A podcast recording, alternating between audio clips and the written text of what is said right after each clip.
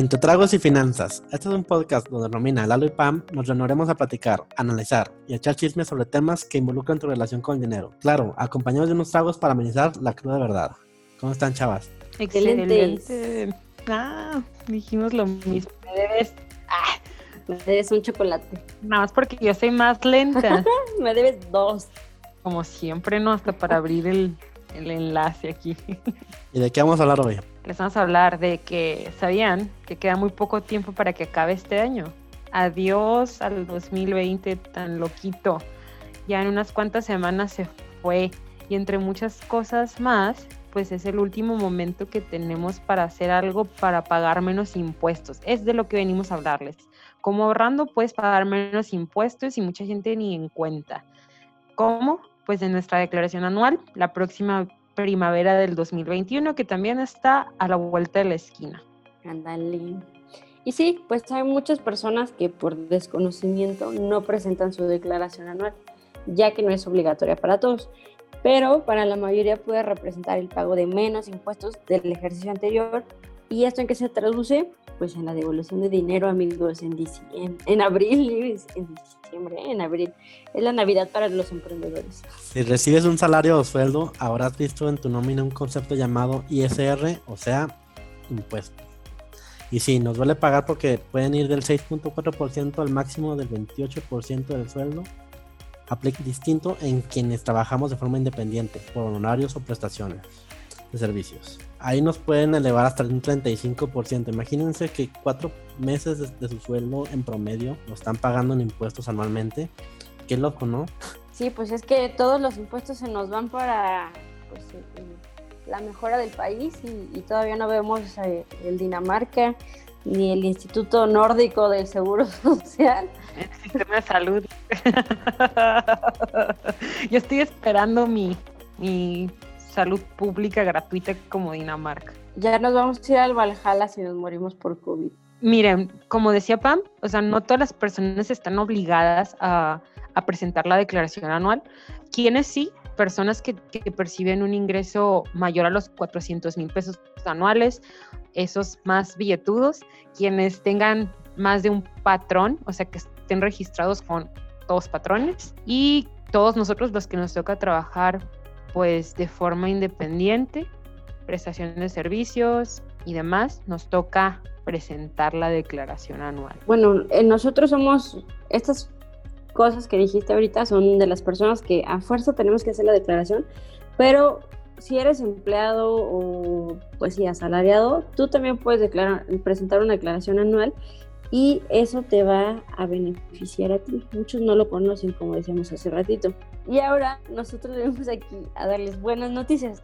Hay formas en que podemos reducir ese pago de impuestos de forma legal y al hacer nuestra declaración recibir una devolución de ciertos gastos que vamos a mencionarles con especial detalle, sobre todo el del ahorro para el retiro.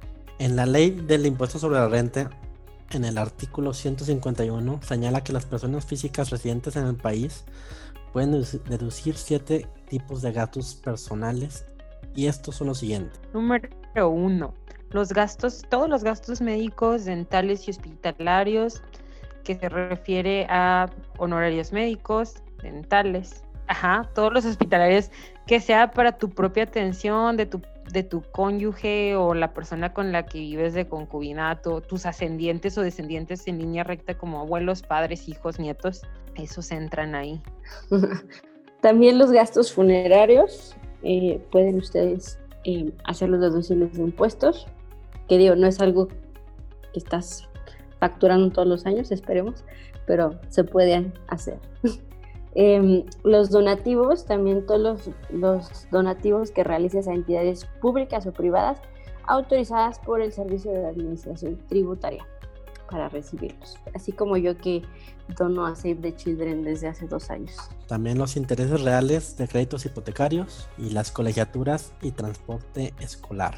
Otro, otro de nuestros fuertes, el pago de la prima del seguro de gastos médicos mayores pagados por ti. O sea, si los paga la empresa, los deducen ellos.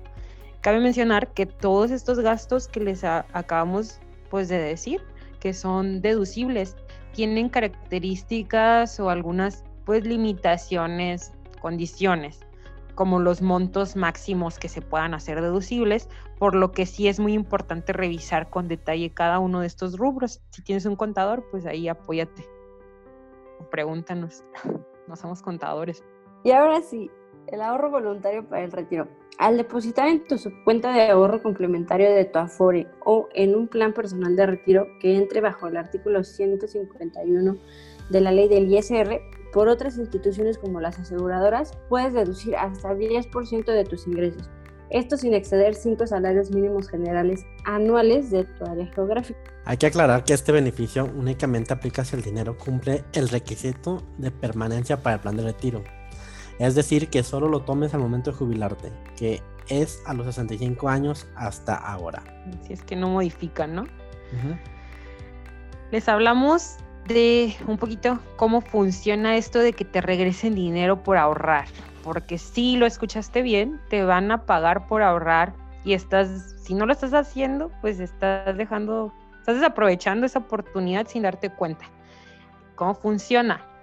Lo que pasa es que el ahorro voluntario se resta de tu base grabable. En palabras de humano de terrícola, ¿qué significa PAM? Muy bien. Si yo gano 100 pesos, mis impuestos se calculan sobre esos 100 pesos. Digamos que me tocará pagar el 15% de ISR. Entonces cada mes estoy pagando 15 pesos y nada más me quedo con 85 pesos. Sí, dense cuenta de cuánto nos quitan.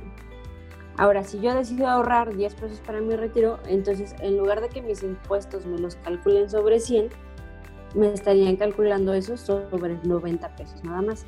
Con este cambio, en lugar de pagar 15 pesos de impuestos, Hacienda se queda con 13.50 pesos y de los 10 que ahorré, en realidad el gobierno me puso 2.50 pesos, que son los que me ahorré de ISR. Así de fácil y sencillo, amigos. Con cualquiera de los dos esquemas, el gobierno paga prácticamente entre un cuarto y un tercio de lo que ahorres para el retiro.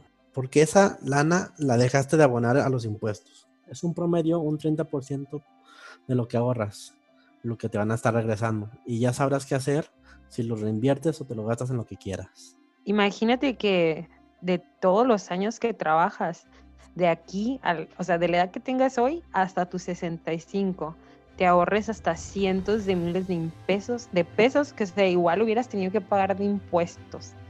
hay que aprovechar esas deducciones que podemos hacer y conviértanse en viejitos gastalones.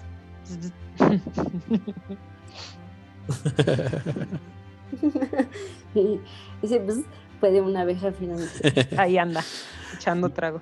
Y todo esto lo pueden hacer si se asesoran con nosotros en nuestras redes sociales como Concel.asesores en Facebook e Instagram. No lo dejen pasar.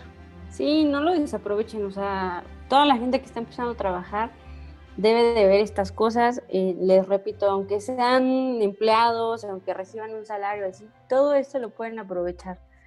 No, no se confíen así de que, ay, ya en lo que me pagan a mí ya me están quitando impuestos. Sí se les están quitando, pero ustedes todavía le pueden dar la vuelta y y ver el lado bonito de, del trabajo.